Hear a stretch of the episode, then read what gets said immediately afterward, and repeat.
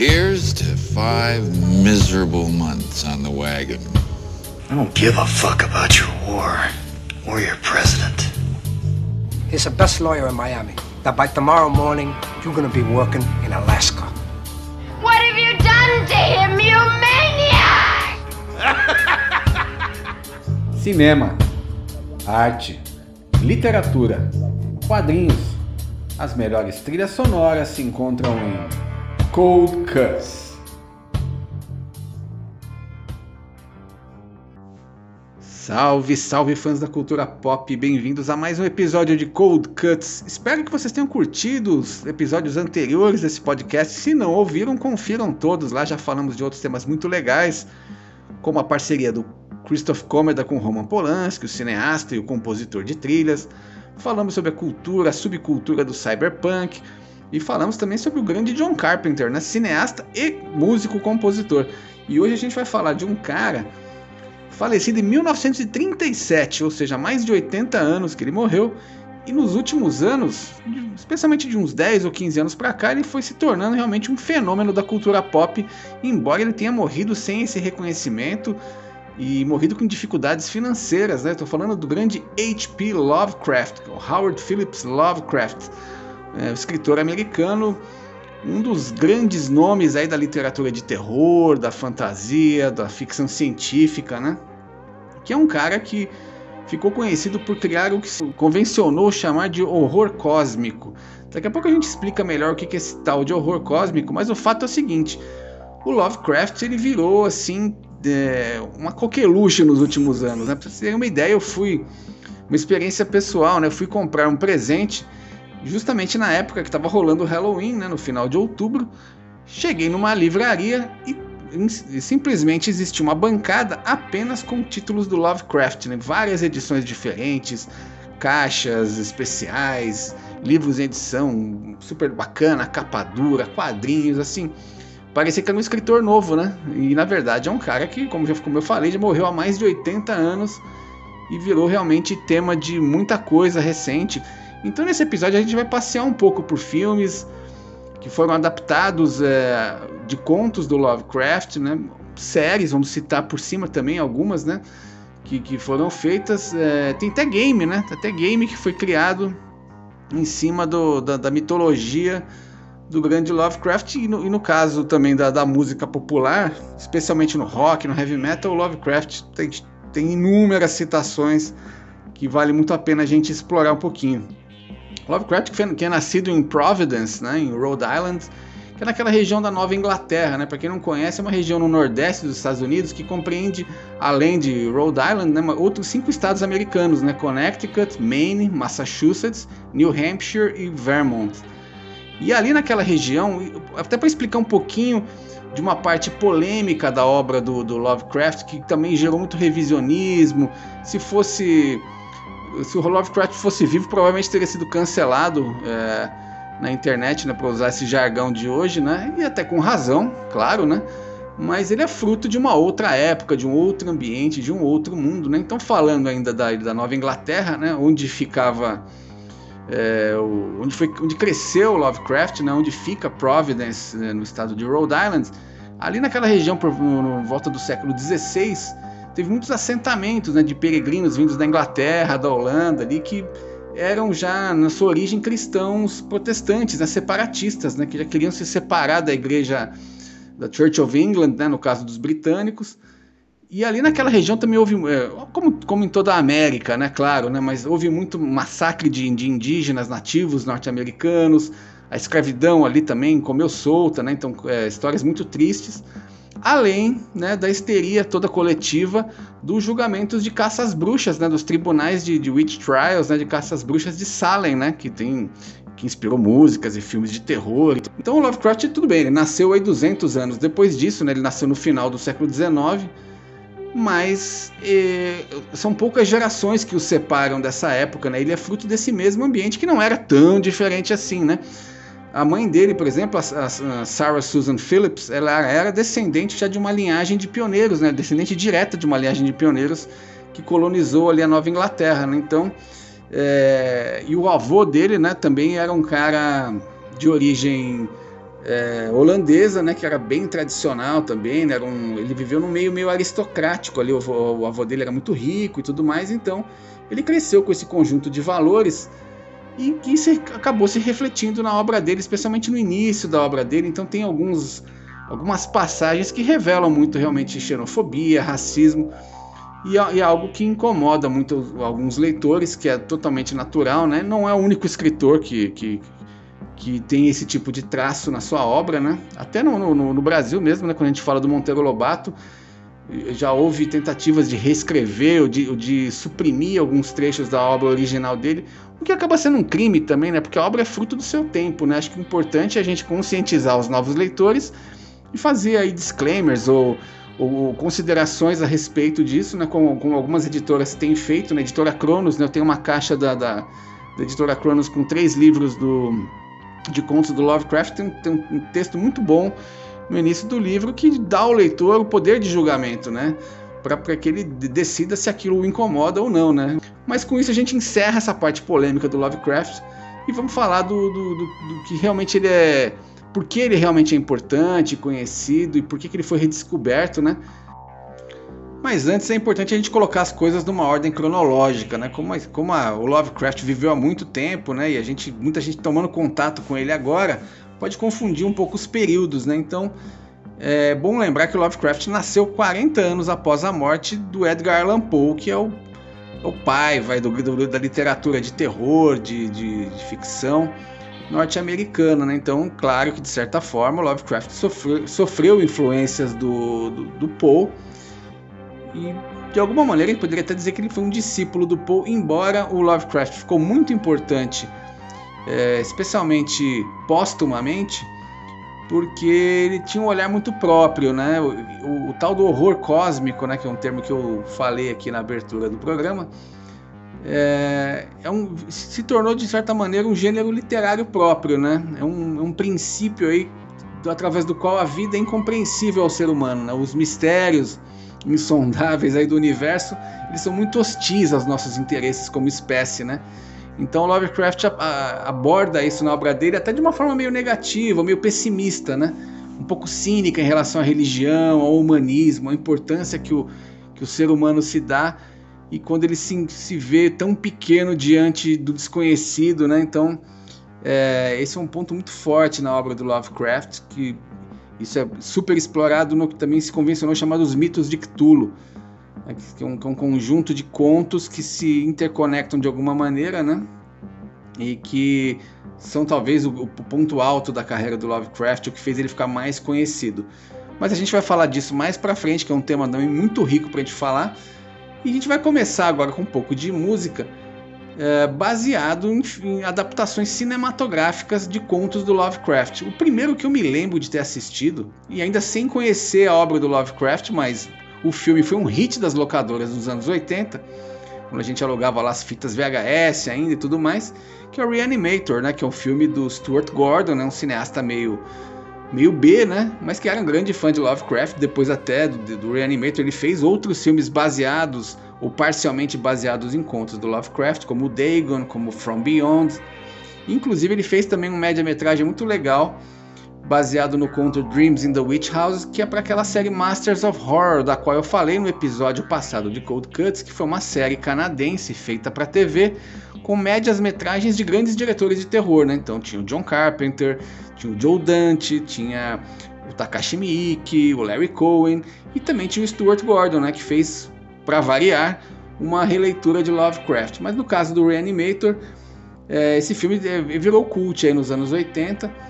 O Stuart Gordon que morreu no ano passado, né, morreu em 2020 aos 72 anos de idade e deixou esse filme aí pro imaginário popular, né? A música, uma outra coisa curiosa, né? A música do Reanimator, ela é feita por um sujeito chamado Richard Band, né, que é vivo aí, tá ativo ainda. E esse cara, ele é tio de ninguém mais, ninguém menos do que o cantor Alex Band, né, daquela banda de pop rock The Calling, né, que fez um baita do sucesso no Brasil até hoje. Claro que não em tempos de pandemia, mas é, um cenário normal, vive tocando aí no Brasil. Tem muitos fãs, então esse Alex Band é sobrinho do Richard Band, que é o cara que é o compositor da trilha sonora do Reanimator, que fez outros trabalhos junto com o Stuart Gordon, né? Quando vocês ouvirem a música, não tem como não perceber que é uma cópia descarada do tema de psicose, né, do, do Bernard Herrmann, né? Não tem como disfarçar, né? Que foi feito antes, né? O psicose, mas é, o arranjo é muito parecido, né?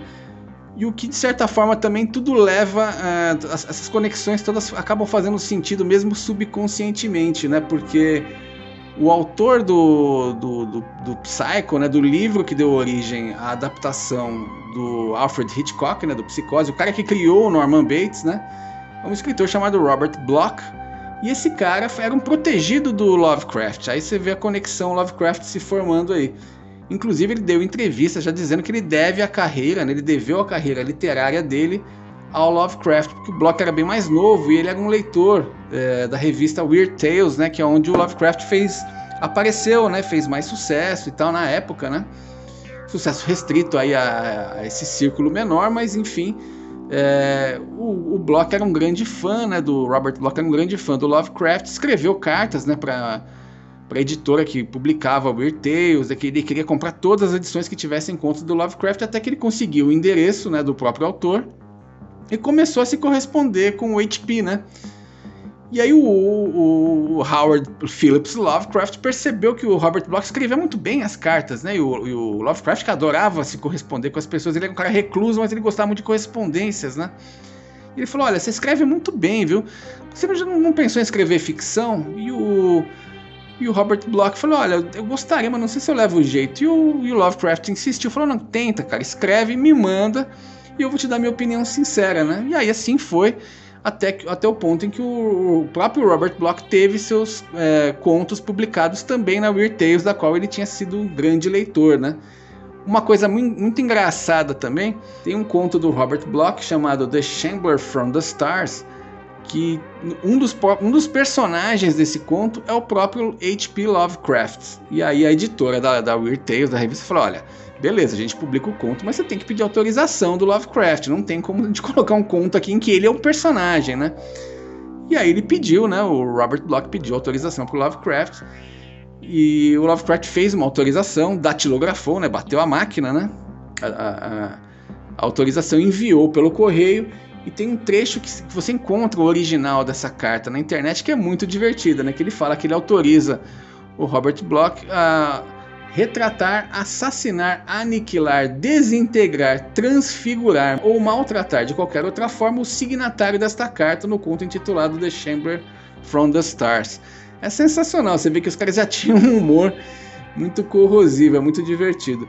Então a gente vai começar é, ouvindo esse tema que é uma realmente ele, o nosso compositor aqui, o Richard Band, ele chupinhou aqui descaradamente o tema de Psycho, né, de Psicose do Bernard Herrmann, embora ele tenha colocado um pouco de groove ali, ficou um pouco mais animado, né? E a gente já aproveita e vamos fazer uma dobradinha né, do tema de Reanimator de 1987 com uma música do compositor independente Graham Plowman, que é um cara que tem um canal no YouTube muito legal só dedicado a Lovecraft. O cara faz vários temas baseados nos contos. Olha que coisa interessante. Ele não, não, não isso não está ligado a filme, não está ligado a, a nenhuma outra forma de audiovisual. É só realmente música e com inspirações nos contos do Lovecraft. Essa aqui é que a gente vai tocar de 2019, baseado num conto que eu gosto bastante, que é o The Music of Eric Zahn. Então a gente vai com essas duas e daqui a pouco a gente fala mais de H.P. Lovecraft.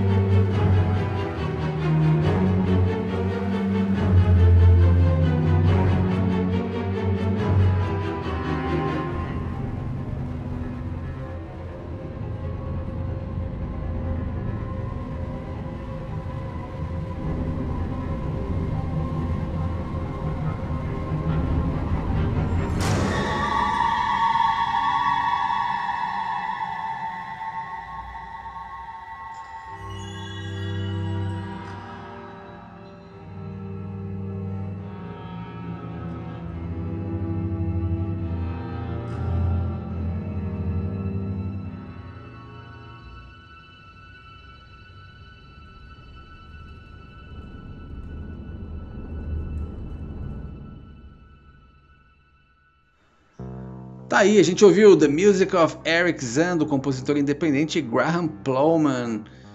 O cara tem um site, um canal no YouTube dedicado só ao seu trabalho autoral, com músicas orquestrais baseadas nos contos do H.P. Lovecraft, em especial da mitologia de Cthulhu. Uh, além disso, eu pesquisei o Graham Plowman, ele, ele chegou a fazer trilha para três filmes né, no cinema, um deles A Máscara do Demônio, que eu assisti por acaso, é um filme B mexicano, de exorcismo, um filme nota 6, vai. E eu acredito que até que uma produção original Netflix, se vocês procurarem no catálogo da Netflix dá para assistir, não é um grande filme não, como eu disse, um filme nota 6 no máximo, mas curiosamente tem a trilha do Graham Plowman, cuja grande paixão é H.P. Lovecraft, ele fez vários álbuns já com músicas e temas é, inspirados nos contos, né? não estão associados a nenhum filme específico, é uma obra realmente autoral, cuja fonte de inspiração é o H.P. Lovecraft. E antes a gente ouviu do Richard Band Reanimator Theme, que é o tema do filme Reanimator de 1987, dirigido por Stuart Gordon, falecido Stuart Gordon, que morreu no passado.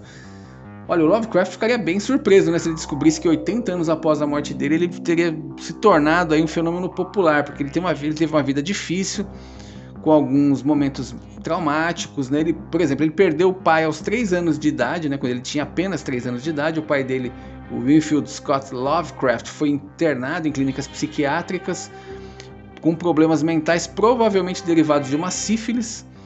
E ele acabou morrendo nessas clínicas psiquiátricas, numa dessas clínicas psiquiátricas. E a mãe dele, né, a, a, do Lovecraft, que ficou viúva, né, a Susan, foi morar com as tias e com os pais, né? E é que tinha um grande padrão de vida, né? O, como eu tinha falado antes, né? O, o avô materno do H.P. Lovecraft, que era o Whipple Van Buren Phillips, era um cara, era um rico empresário, era industrial, inventor. E esse cara realmente foi, se tornou a figura paterna para o Lovecraft. E ele era um fã de literatura de fantasia, né? Isso também foi uma influência para o jovem Howard Phillips, Inclusive, se alfabetizou com 3 anos de idade. Logo da, após a morte do pai, ele se mudou com a mãe para viver junto com as tias e os avós maternos. Foi alfabetizado e trocava correspondências com o avô, que, que trabalhava, viajava muito a negócio, tinha saudade do neto.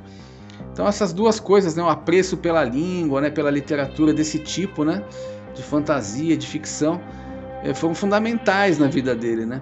Mas aí ele já teve um, um, seguinte baque, que foi a perda da avó, que também que era muito próxima.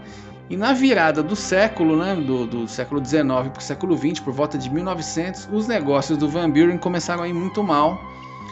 E ele ficou bem. De, ele somatizou muito esses problemas.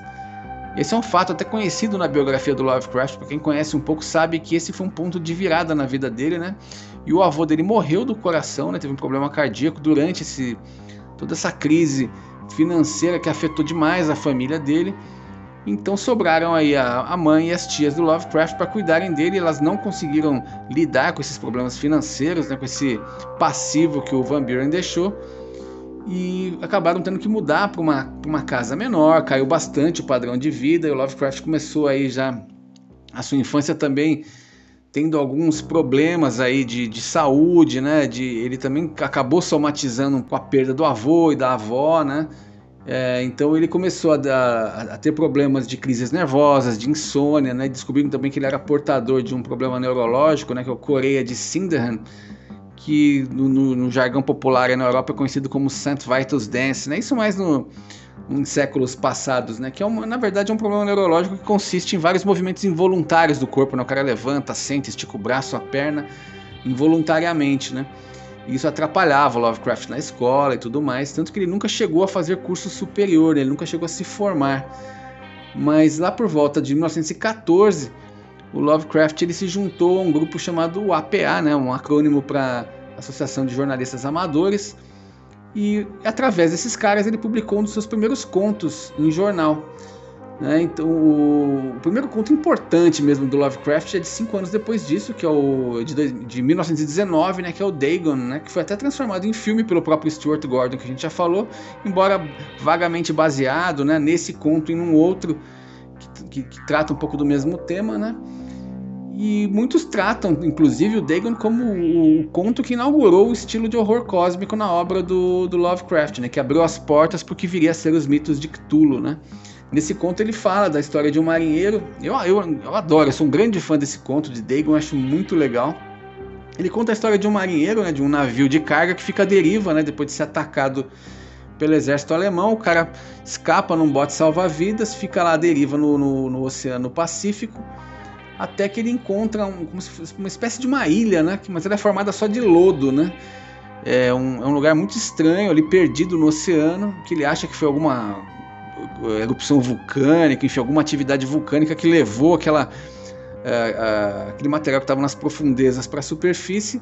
Só que ele começa a andar nesse local e ele começa a achar uns monolitos, né, com hieróglifos lá super misteriosos e tal. Não vou contar o resto para não estragar, mas a narrativa desse conto é realmente é de arrepiar. É, e esse é um dos contos que realmente inaugura né, a categoria de horror cósmico na obra do Lovecraft. Né? Quem cunhou o termo dos mitos de Cthulhu era um cara que ficou amigo do Lovecraft, que é um escritor também, que é o August Derleth, que ele, ele era escritor e ensaísta, né? E ele que meio que categorizou, né, sob o mesmo guarda-chuva ali, todos os contos do Lovecraft que tinham essa natureza de olhar para os humanos com indiferença, né, diante dos, dos, enigmas aí do universo que a gente não consegue decifrar. E após a morte do, do Lovecraft, que a gente vai falar mais no terceiro bloco aqui do nosso podcast, o, de, o né, e o, um outro escritor de ficção, amigo deles, né, que era o Donald Andre, eles organizaram uma antologia de contos do, do HP, mas nenhuma editora deu bola, né? Ninguém lançou esse material. Eles montaram a própria editora deles, né? Em 1939, dois anos após a morte do Lovecraft, que é a Arkham House.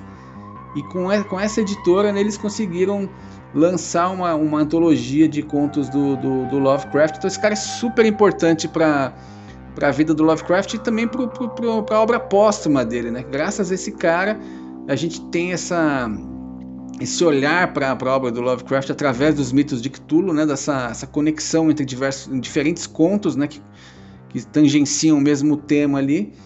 E o Derlet que acabou sendo o primeiro publisher, né? Da, da, da vida do do H.P. Lovecraft, embora tenha sido, a gente fala da vida, mas na verdade da vida literária, né? Porque nesse caso foi uma obra póstuma ali. Então a gente vai aí para ilustrar esse enorme alcance do Lovecraft, né? Que está em todos os lugares da cultura pop, é, especialmente quando a gente fala dos contos de Cthulhu, né? A gente vai tocar um tema do compositor Greg Chandler para um game, né? Que é o Call of Cthulhu Dark Corners of the Earth, que é dono de 2005 e na sequência a gente vai tocar um tema chamado It Burns, que faz parte da trilha sonora original do filme A Cor que Caiu do Espaço, um filme recente de 2019. A música composta por Colin Stetson. Na volta a gente vai falar mais sobre esses trabalhos, mas vamos de música agora e a gente já volta.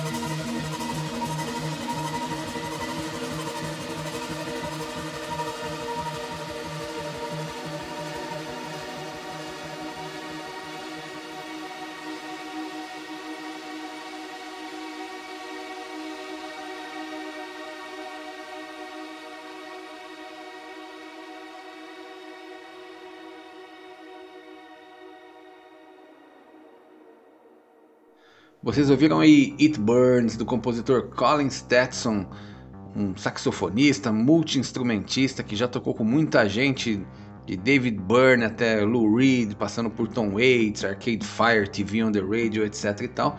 Ele que é americano de Ann Arbor, mas radicado em Montreal, no Canadá. Essa música e a trilha sonora em si ele compôs para o filme A Cor que Caiu do Espaço, que é de 2019, dirigido pelo sul-africano Richard Stanley e estrelado por Nicolas Cage. Eu diria que é uma das boas adaptações de Lovecraft para o cinema. O conto A Cor que Caiu do Espaço é muito legal, é muito bacana.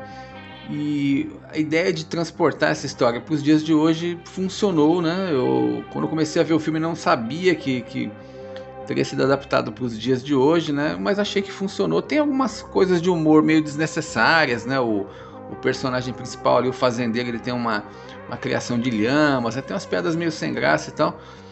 Mas tirando isso, assim, acho que no geral funcionou muito bem, até porque tem uma dificuldade intrínseca a esse conto que na história com há uma queda de um meteorito e que ele, ele libera né, uma cor que não, não é conhecida pela humanidade, né? não existe essa cor no planeta Terra. Né? Então, isso por si só já causa uma, uma grande estranheza no conto, né? de muito difícil você imaginar, que dirá filmar, né? por, por questões óbvias é impossível você conseguir reproduzir isso no, no, nas telas, né?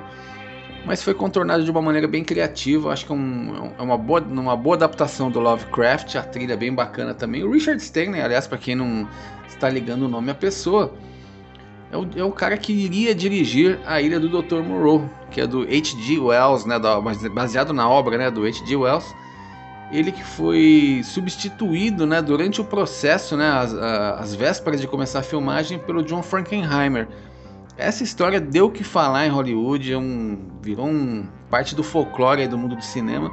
Tanto que fizeram até um documentário né, chamado Lost Soul, mostrando todo esse processo, todas as excentricidades que aconteceram na realização desse filme. O Richard Stanley ficou 15 anos sem dirigir, meio que voltou em boa forma, eu diria, com a cor que caiu do espaço, mas infelizmente eh, no mês de março, aí, recentemente, saíram notícias aí, manchetes na, na, na, imprensa sobre relatos de abuso sexual, de assédio moral, é, e que eu acredito que vão sepultar a carreira do Richard Stanley, provavelmente, porque são relatos muito graves, né? A produtora já rompeu o contrato com ele, mas, é, enfim, se ele fez, tem que pagar, não tem jeito. E antes disso a gente ouviu They Know My Name, é um tema do compositor Greg Chandler, que é uma música composta para o game Call of Cthulhu Dark Corners of the Earth, lançado em 2005 pela produtora Cyanide. E, e foi criado esse, esse game para PlayStation 4, Xbox, Nintendo Switch, mostrando que Lovecraft realmente está em todos os lugares. Não é só no cinema, não é só na música. No, no geral, aí a obra do nosso querido Howard Phillips está presente. Mas vamos voltar um pouquinho falar sobre a vida do Lovecraft, né? Que a gente sabe que teve momentos bem difíceis, bem de bastante reclusão. É, o Lovecraft acabou também perdendo a sua mãe de uma forma bem difícil, né? Porque ela também acabou internada na clínica psiquiátrica, onde o pai dele morreu quando ele tinha 3 anos de idade. É, ele perdeu a mãe nas mesmas, praticamente nas mesmas circunstâncias, né? Ele ficou muito é, deprimido e abalado, falando que talvez a vida realmente não valha muito a pena, mas conseguiu se encontrar. Ele segurou a, segurou a, onda. E em 1924 ele se casou com uma judia, né, ucraniana chamada Sonia Green, que ele conheceu também através da da Associação de, de Jornalistas Amadores, para a qual ele escrevia contos para os jornais, né, da qual ele foi diretor e tudo mais. Foi ali que ele conheceu a, a Sonia Green, o que é curioso, né? Porque ela sendo ucraniana, né, sendo estrangeira e sendo judia de origem judaica, né, acabou sendo um paradoxo, né, para alguém que tinha aqueles traços que a gente já falou, racistas e xenofóbicos como Lovecraft, né? Então mostra que de alguma forma ele também foi mudando ao longo do tempo, talvez teve um foi um pouco maleável até o final da vida. A gente tem relatos aí de que o Lovecraft também abandonou um pouco das crenças com as quais ele foi criado ali. E por conta do casamento, o HP saiu de Providence, né, que é parte integrante da, da obra até dele, né, do, do que ele é como escritor. e foi para Nova York, né? E ali ele começou a ter mais vida social, ele foi apresentado pela Sonia Green para outras, pra outros intelectuais e escritores. Foi ali que convenceram o Lovecraft a enviar contos para a revista Weird Tales, né?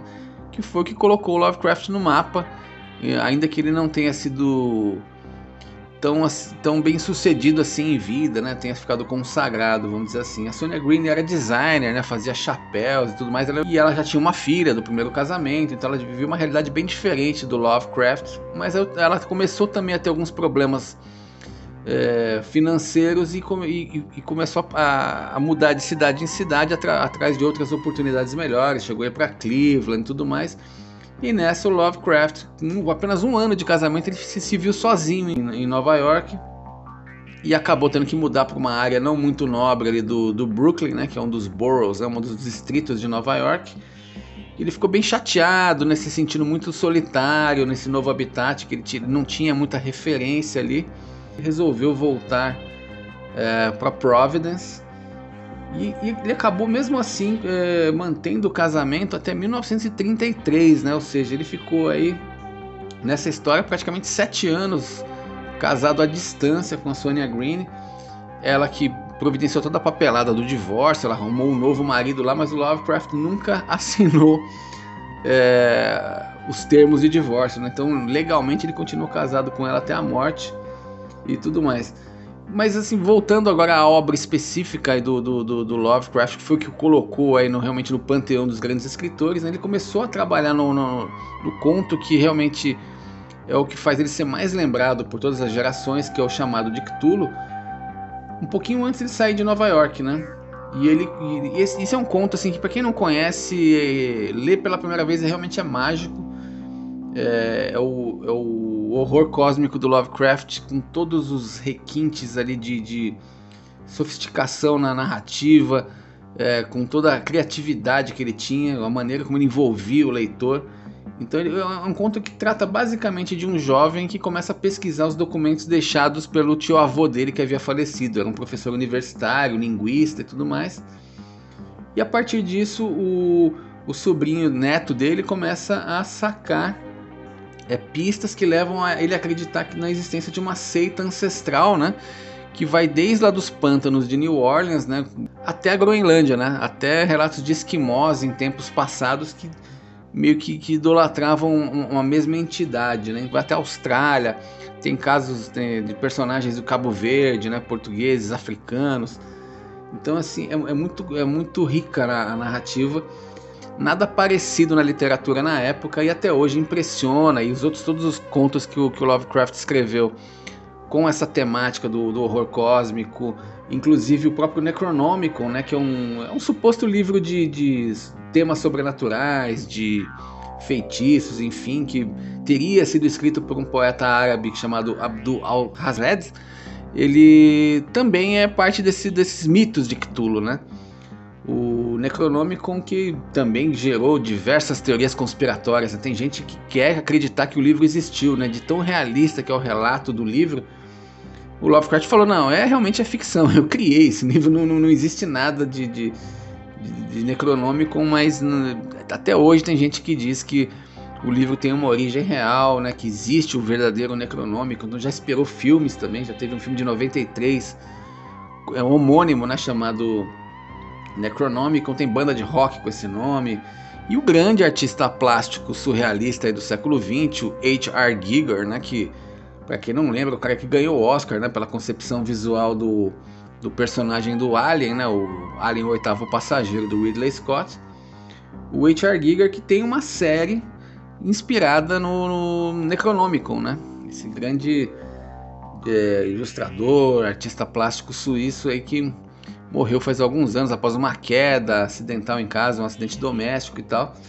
Que é um, também uma das grandes cabeças pensantes, um dos grandes artistas do século passado que tem sua conexão Lovecraft também. Aí os últimos anos de vida, né, já acelerando um pouquinho, o Lovecraft viveu com uma das, das tias maternas dele, passou muitas dificuldades financeiras, mas ele mantinha ainda algo que ele chamava de círculo Lovecraft, que é, é, é, era a maneira como que ele conseguia ter um pouco de vida social e ajudar escritores novatos e a, a, a realmente se tornarem profissionais e entrarem no mundo da literatura, né? E um dos últimos trabalhos dele é, como, como autor foi um, um, livro chamado A Sombra de Innsmouth, que é de 1931, que também está integrado, também faz parte do que a gente convencionou chamar de mitos de Cthulhu. É, ele ficou, o Lovecraft ficou muito decepcionado com a edição. Esse livro chegou a ser lançado em livro com Lovecraft em vida, mas a edição tinha muitos erros. Ele ficou muito chateado quando ele viu a falta de problema de revisão e também as vendas, né, que foram super modestas. O livro vendeu, segundo consta, aproximadamente 200 cópias apenas. Aí o Lovecraft veio a falecer em 15 de março de 1937, ele que morreu de câncer no intestino, ele tinha morria de medo de médicos, ficou muito tempo sem se consultar, sofrendo de dores e tudo mais. Quando finalmente foi consultado e a doença foi diagnosticada, ele acabou permanecendo internado no hospital até a sua morte aí.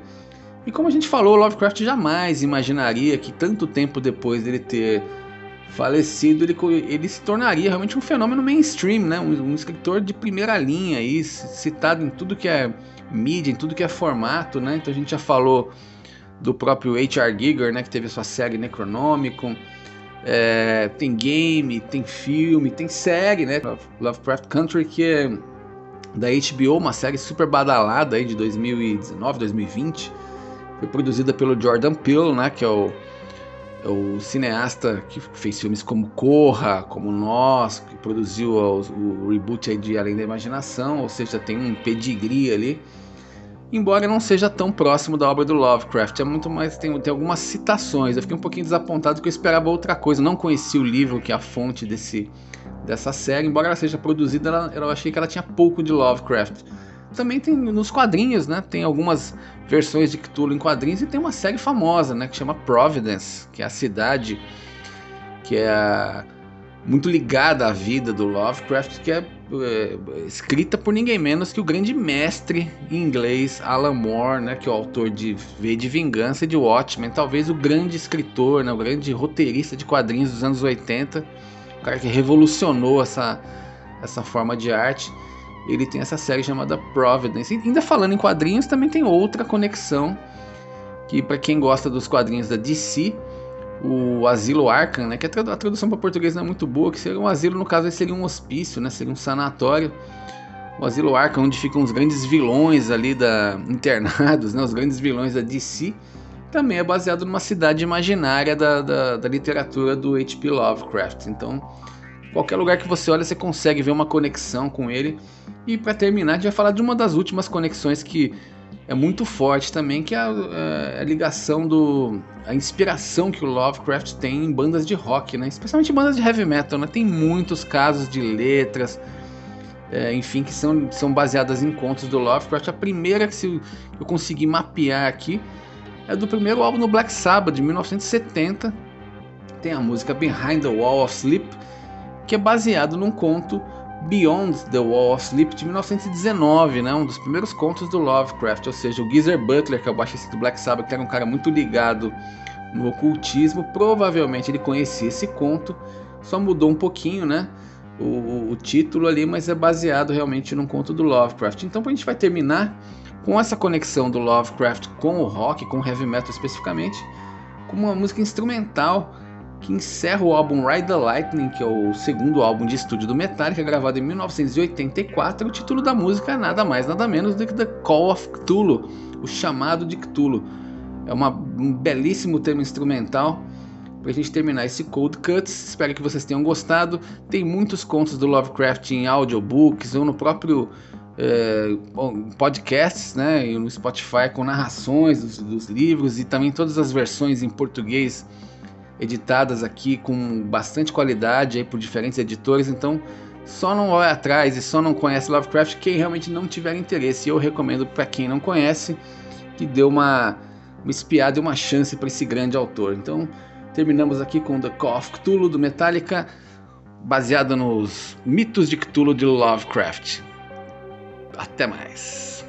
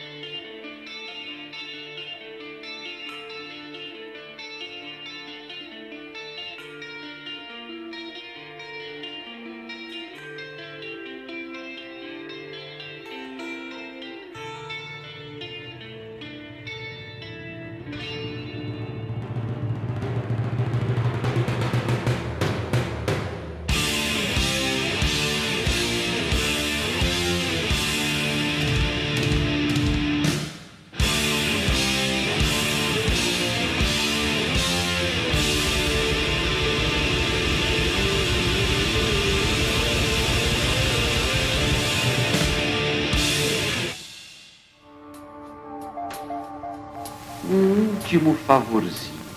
Se teu filho for o inferno, dá meu endereço ao diabo.